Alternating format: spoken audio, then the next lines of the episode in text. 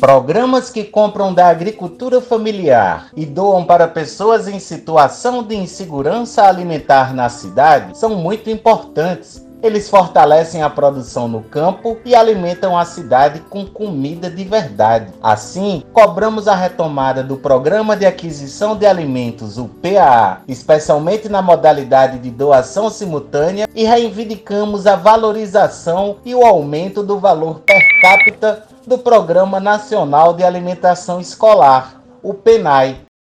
Eleições 2022. ASA por um semiárido vivo.